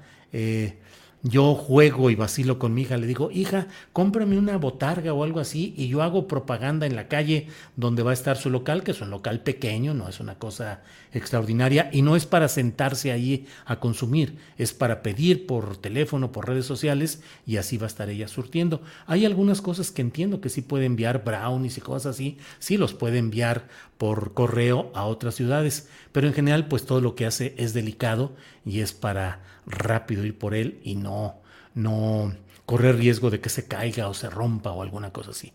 Bueno, pues ahora sí, gracias por esta oportunidad de platicar en este viernes tan sabroso. Les agradezco mucho. De veras creo que es la, la más larga que hemos hecho la, la, participación, una hora diez. Julio César Chandomi Hernández dice... Eh, felicidades, Julio, de contar con tu colaboradora Buentello. Excelente. Eh, sí, eh, Adriana Buentello, que es la productora del programa y co-conductora y con quien diariamente platicamos qué vamos a llevar y qué no y qué título le ponemos a esto. O sea, es un trabajo conjunto que hacemos Adriana y yo en ese terreno eh, pues muy agradecido y ustedes no lo conocen porque él no, no da la cara en ese sentido, pero Alfredo Hernández Luna es nuestro compañero de la otra área, que es la cuestión técnica, el cuidado de las monetizaciones que siempre nos pegan gol, pero no por culpa de Alfredo, sino por cosas raras. Y Alfredo Hernández Luna está atento a la página de internet, a subir la información con un pequeñito equipito de una o dos personas que tenemos.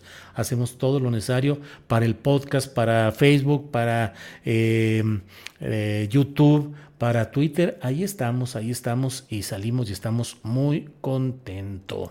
Muy contentos. Ileana Lara me dice, quédate Julio, mira, te está yendo bien. Gracias, Ileana. Ayer Sol Ángel hizo su programa del palo de la piñata a las 8 de la noche y lo hizo nada más para decir ya me voy.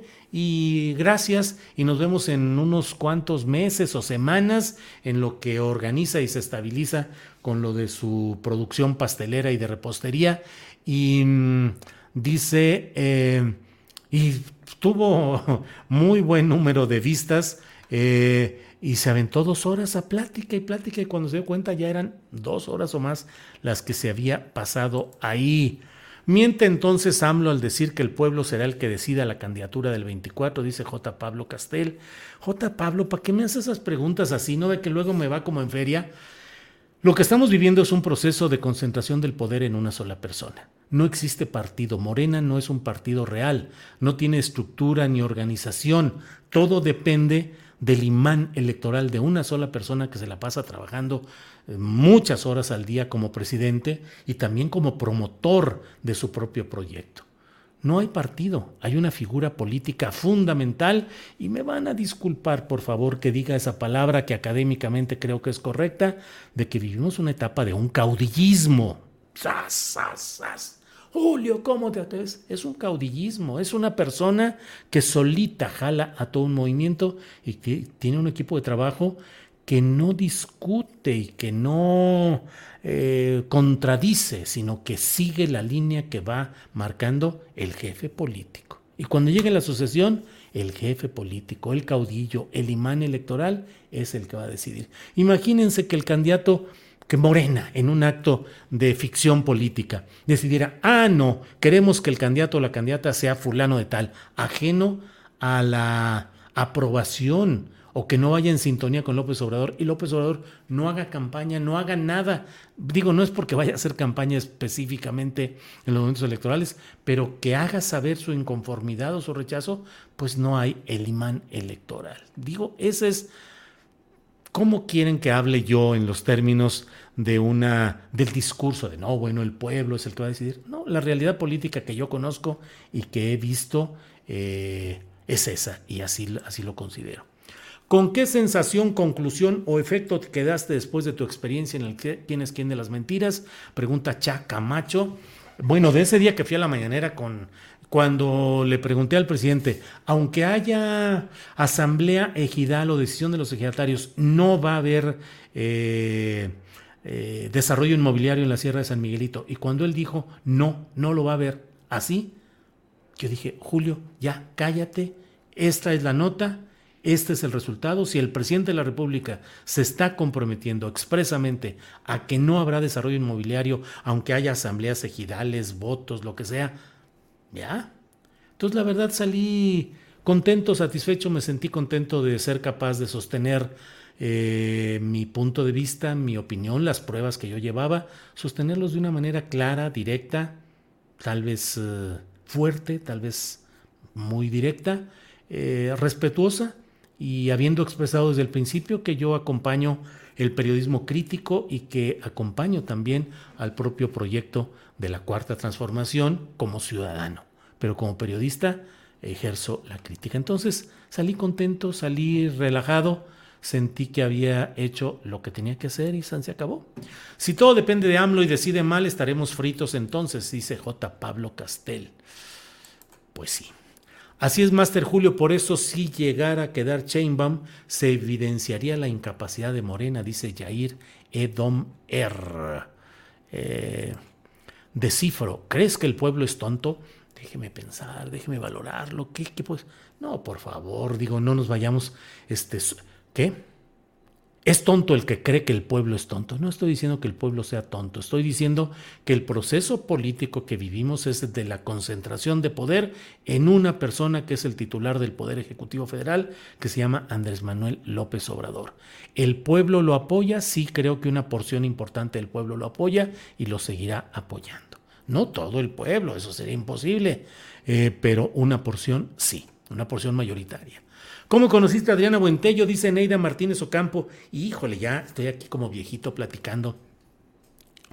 La conocí eh, en Rompeviento, en las oficinas de Rompeviento, porque en 2018, eh, en 2018, se me ocurrió hacer un programa que se llamó eh, Querida Urna, porque yo pensaba le dije a Ernesto Ledesma, le dije, oye, yo creo que va a haber bronca y que van a tratar de hacerle fraude a Andrés Manuel. ¿Por qué no mm, vamos haciendo, tú tienes la estructura, déjame hacer un programa que se llame Querida Urna de puros asuntos electorales? Órale, con rapidez y de volada. Y un día nos convocó a una reunión y allí estaba Adriana Buentello que iba a ser quien ayudara impulsando en redes sociales ese proyecto. Y ahí platicamos brevemente, bla, bla, bla, ya se acabó.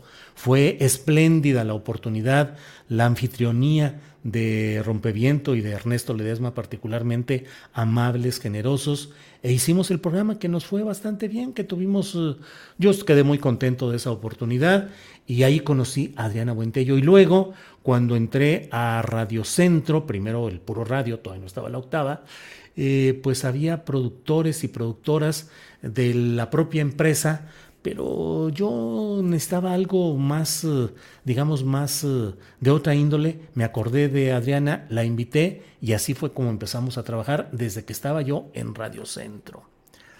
Eh, pues, ¿qué no viene de Mexicanos contra la corrupción? Dice Julio Chávez. Una cosa, sí, Julio Chávez, el pasar con Mexicanos contra la corrupción no tiene absolutamente nada. Digo, no sé, Julio Chávez, una cosa usted donde haya trabajado, donde haya estado, siempre habrá sido un ciudadano que estuvo en los lugares eh, más progresistas y más eh, eh, rigurosos en lo que usted piensa y lo que usted quiere. Con mucha frecuencia tenemos que trabajar donde podemos y donde hay la oportunidad y mantener nuestro compromiso periodístico, político, cívico en los momentos que se necesita. Pero es como los que dicen, es que fuiste priista, Julio. Sí, fui priista, como lo fue también Andrés Manuel López Obrador y como lo fue Cuauhtémoc Cárdenas y como lo fue Marcelo Ebrard y como lo fue eh, Manuel Bartlett. Y no tengo nada de qué avergonzarme yo, absolutamente nada de mi paso por el PRI. No fui ni ladrón, ni robavotos, ni nada. Pude regresar tranquilamente a la jornada como reportero, como asistente de la dirección, eh, sin que nadie me reclamara y me dijera, híjole, fuiste. No, he regresado tranquilamente.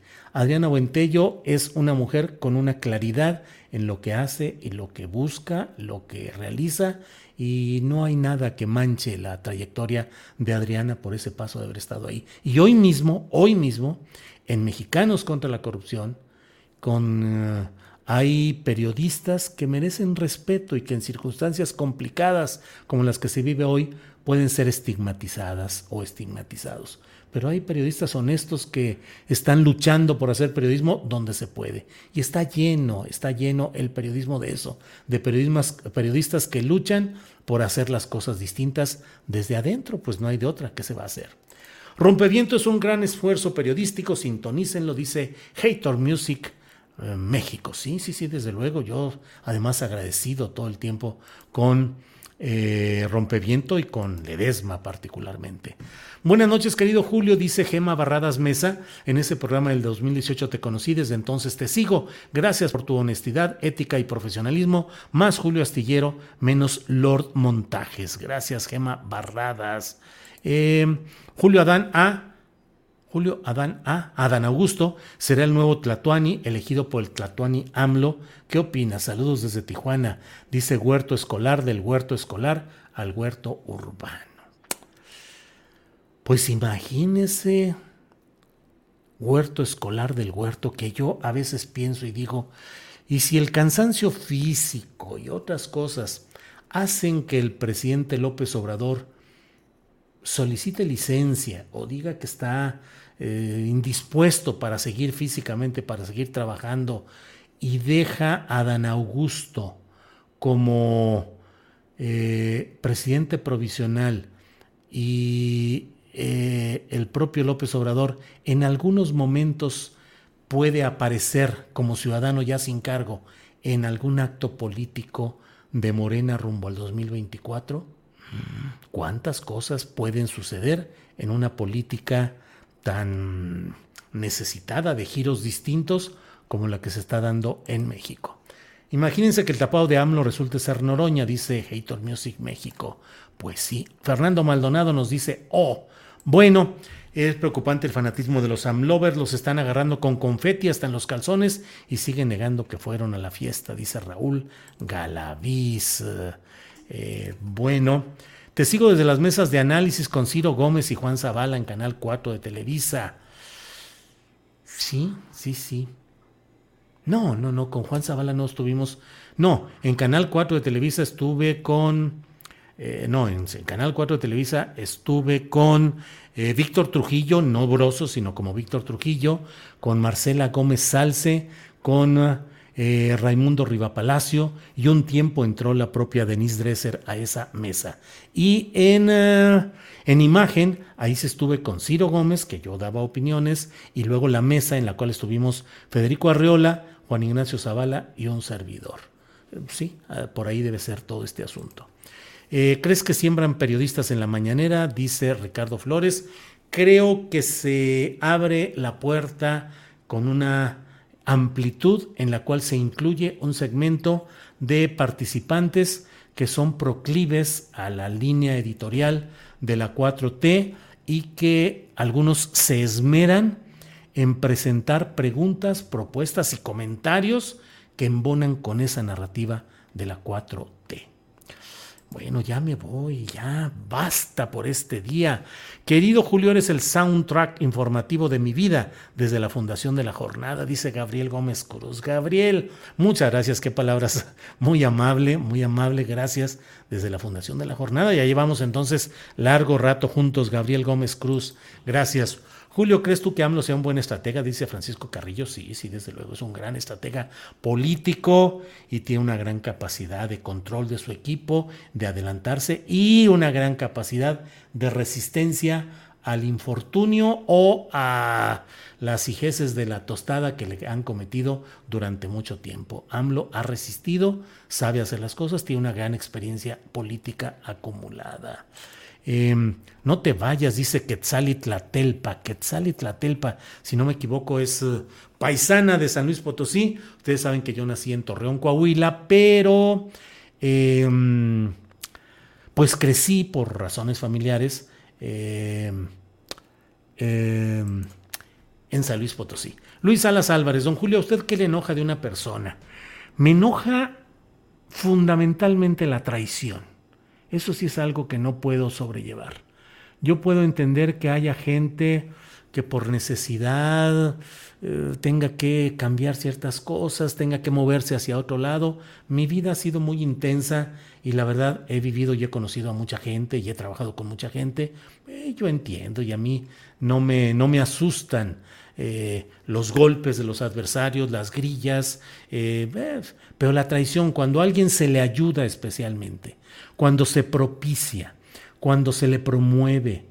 Digo, ahora sí que seguramente me estoy echando porras yo mismo, pero yo siempre he procurado ceder mucho el espacio, la tribuna y el foro, el momento, para que llegue gente nueva y que se luzca, que se luzca, que, que, tengan fuerza, porque así como yo durante mucho tiempo no tuve los foros adecuados y tuve que andar brincando de Televisa con aquella mesa que duró dos años, con Trujillo y con Marcela y con eh, Raimundo, luego en Imagen, en fin, estuve un tiempo con, uh, ahí sí con Broso en, uh, eh, ¿cómo se llamaba? Aire Libre, FM, en fin pues yo sé lo que son las cosas y yo digo, adelante, vénganse, crezcan, digan cosas, no importo yo, lo, lo, de menos es mi voz. Claro, yo podría agarrar todo el programa, mi programa de una a tres de la tarde, y echarme yo el choro yo solo, y bla, bla, bla, yo considero, yo digo, y no, en mis mesas y en lo que yo puedo, trato de poner el balón para la gente, para que ellos sean los que luzcan. Y si me apresuran, diría yo, yo creo que en el fondo yo puedo lucir haciendo que luzcan mis invitados y aspiraría a que alguien me considere un poco inteligente en función de que pueda conjuntar alrededor mío a personajes inteligentes, profesionales, valiosos.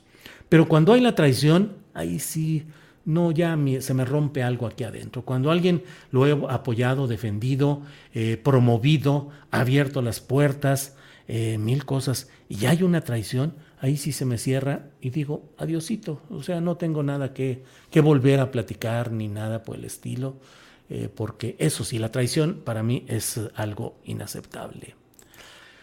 Cuando vienes a Torreón, dice Santiago Madrid Alvarado, pues sí, hombre, ¿qué más quisiera? Pero sigo aquí atorado con ángeles, aquí cuidando que no nos vaya a pegar el tal COVID porque pues ya estamos, bueno, yo, ella no, pero yo sí ya más ruquito, yo ruquito, y entonces tenemos que cuidarnos para seguir trabajando. Siempre recuerdo a Tomás Mojarro que decía que él cuidaba mucho su voz y su salud porque era su forma de trabajar y de seguir adelante. Entonces, pues bueno, ahora ya entiendo tu amistad con Broso, dice Charlotte Hernández Leo.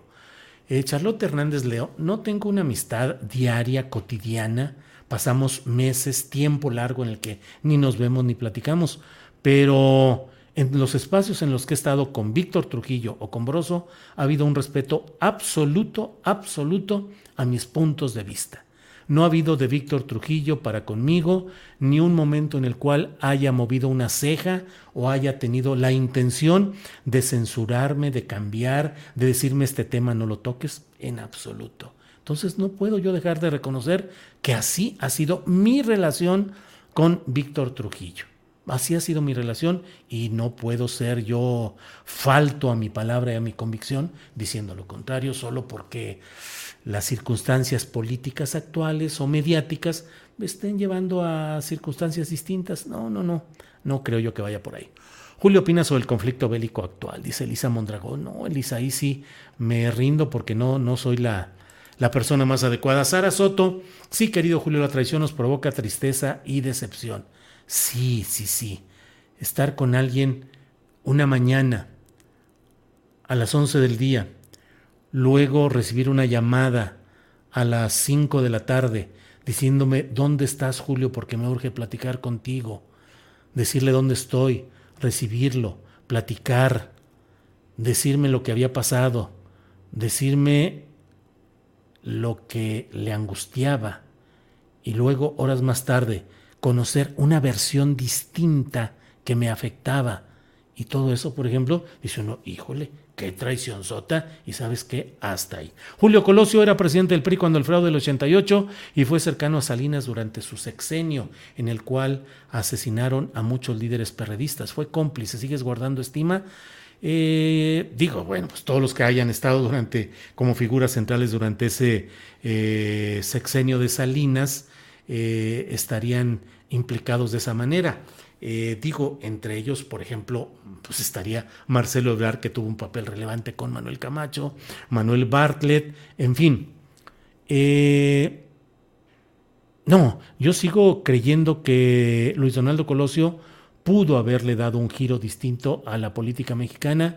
Creo que era un hombre bueno, de buen corazón, que luchaba y trabajaba en la realidad complicadísima de la política mexicana en aquellos tiempos en que el PRI era quien decidía todo en la política nacional. Yo sigo creyendo que Colosio tenía una visión eh, de tratar de cambiar desde dentro del sistema y para ello luchaba para llegar a la presidencia de la República y desde ahí tratar de cambiar algunas cosas. Tampoco crean que me ciego y digo iba a cambiar todo. No, no, no, iba a cambiar lo posible, pero no creo que fuera un hombre de mala entraña. Mm, habla de él Julio de Colosio, Felipe Oliva, pues era un hombre muy eh, agradable en el trato personal, muy leal, muy leal, siempre ayudaba y estaba atento a lo que sucedía con su equipo. Que en la última etapa, pues se fue como amargando, como encerrando, como eh, sin entender qué era lo que pasaba con todo el enredo que le estaba fabricando Carlos Salinas de Gortari junto con Manuel Camacho. Y pues eh, así fue como, como llegó todo ese momento. Eh, Clara Torres coincido, tal vez por eso lo mataron. Eh, Julio, ¿a quién te gustaría entrevistar en tu programa? Dice Alex Gutiérrez. Híjole, ¿saben a quién me encantaría? Pero ya lo estuve platicando aquí incluso con Solán, que le decía, Sol, vámonos así a Santiago de Chile a buscar una entrevista con Gabriel Boric el presidente electo de Chile. Me encantaría tener tiempo para hacer un reportaje amplio en Chile, entrevistar a Gabriel Boric, 36 años debe haber cumplido ya o está por cumplir, eh, dirigente estudiantil hace 10 años.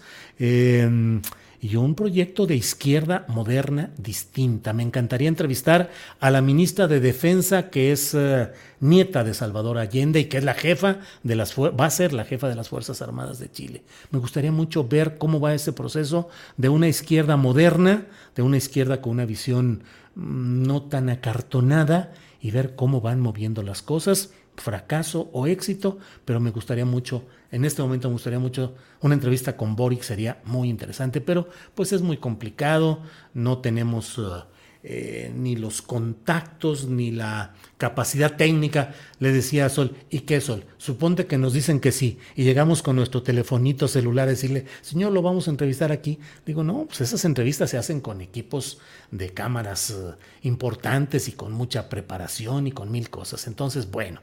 Em, Colosio fue el peón a sacrificar para perpetuarse por un sexenio más el PRI en el poder, dice Marcos Cepeda.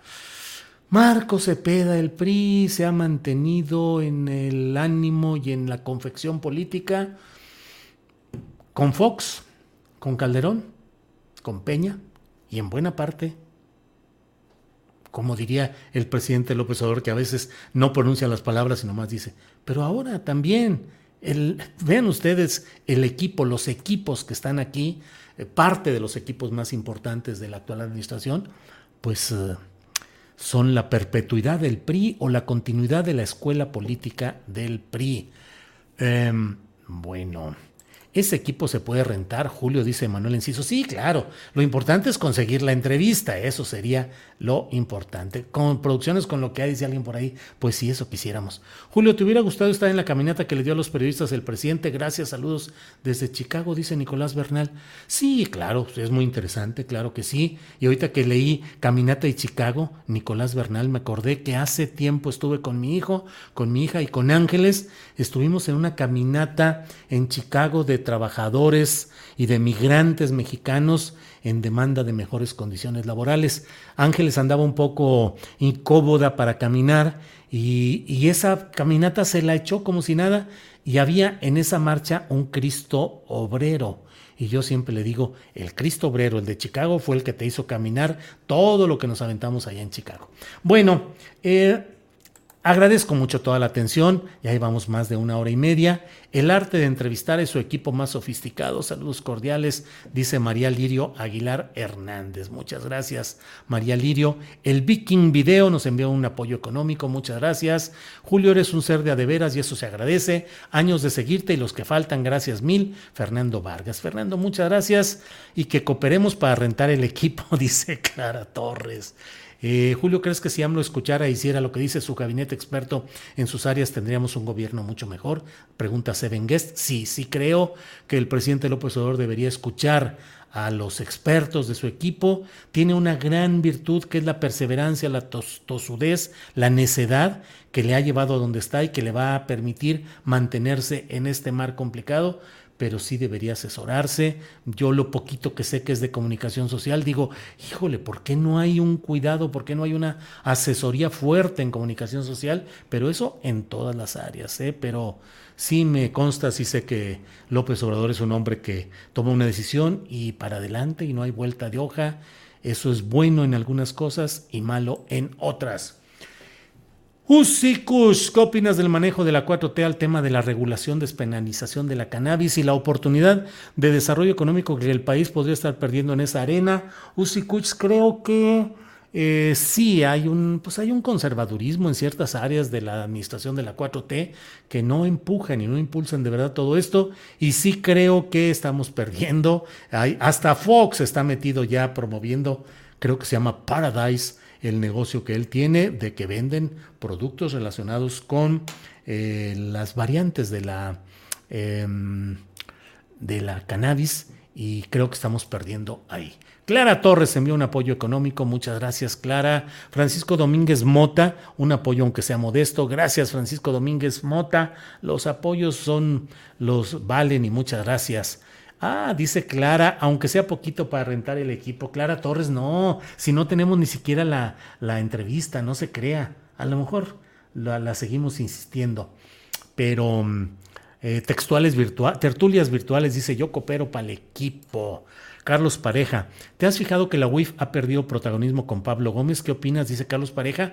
Dos cosas. Puede ser que Pablo Gómez, que es un hombre sí dedicado, sí cuidadoso, esté preparando y trabajando sin protagonismo, haciendo cosas importantes. Y la otra es, ojalá y no estemos en presencia de ella, de que el vuelo de este gobierno en cuestión de, de lucha contra la corrupción haya bajado un poco y no haya ya tanto interés en darle tanta fuerza eh, protagónica, declarativa, como lo hubo con Santiago Nieto Castillo. Ya veremos, veremos si Pablo Gómez arma algo importante y nos demuestra que está haciendo algo fuerte, bienvenido y qué bueno que no tenga protagonismo.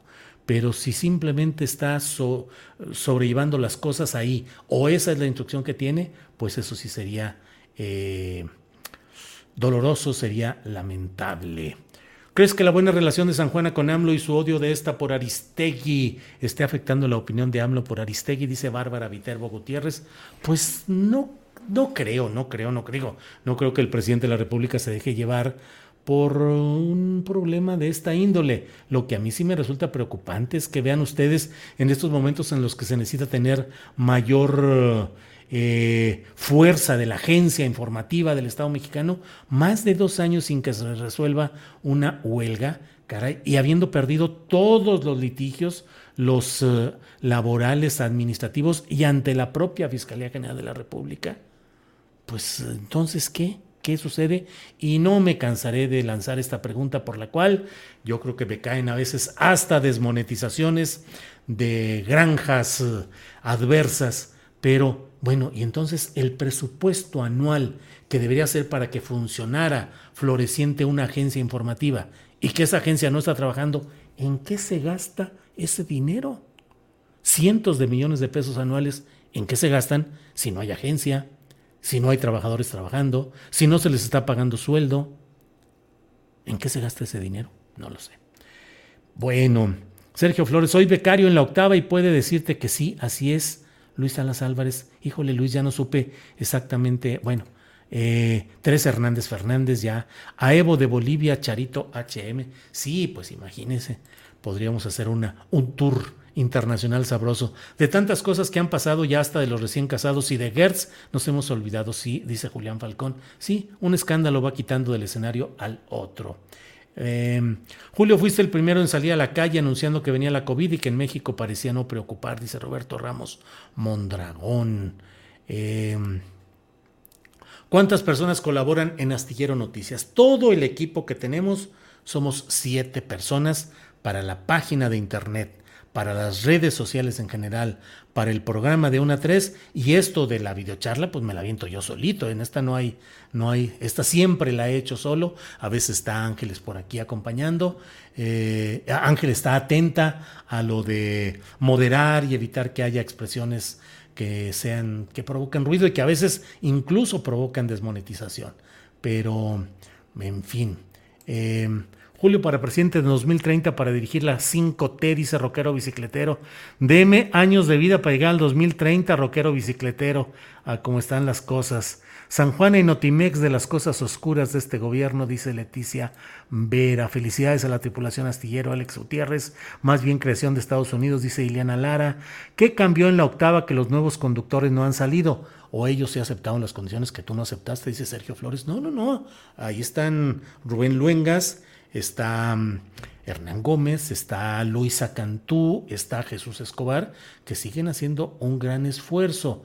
Pero lo que yo creí compartir y construir, pues ya no iba a seguir en la misma línea que yo estaba construyendo y que estaba peleando y empujando. Samuel Covarrubias Castro dice un saludo, Julio, de un potosino de la José Siriaco Cruz. Saludos, yo estudié en la escuela secundaria oficial, profesor José Siriaco Cruz de San Luis Potosí, escuela pública secundaria de la que tengo los mejores recuerdos. Saludos, Samuel Covarrubias, muchas, muchas gracias.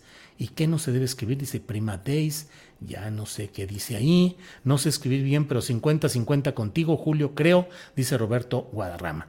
Bueno, pues muchas gracias. Erendira Ramírez, soy tu fan. Muchas gracias. Nos vemos pronto si hay algo especial. Nos vemos mañana o eh, el domingo si hay algo especial y si no, hasta el próximo lunes. Muchas gracias a todos. Buenas noches. Gracias por acompañar este largo tramo, una hora 41 minutos. Buenas noches. Gracias. Even on a budget, quality is non-negotiable. That's why Quince is the place to score high-end essentials at 50 to 80% less than similar brands. Get your hands on buttery soft cashmere sweaters from just 60 bucks, Italian leather jackets, and so much more. And the best part about Quince, they exclusively partner with factories committed to safe, ethical, and responsible manufacturing. Elevate your style without the elevated price tag with Quince. Go to quince.com slash upgrade for free shipping and 365-day returns. When you make decisions for your company, you look for the no-brainers. If you have a lot of mailing to do, stamps.com is the ultimate no-brainer. Use the stamps.com mobile app to mail everything you need to keep your business running with up to 89% off USPS and UPS. Make the same no-brainer decision as over 1 million other businesses with stamps.com. Use code program for a special offer. That's stamps.com, code program. Para que te enteres de las nuevas asticharlas, suscríbete y dale follow en Apple, Spotify, Amazon Music, Google o donde sea que escuches podcast. Te invitamos a visitar nuestra página julioastillero.com.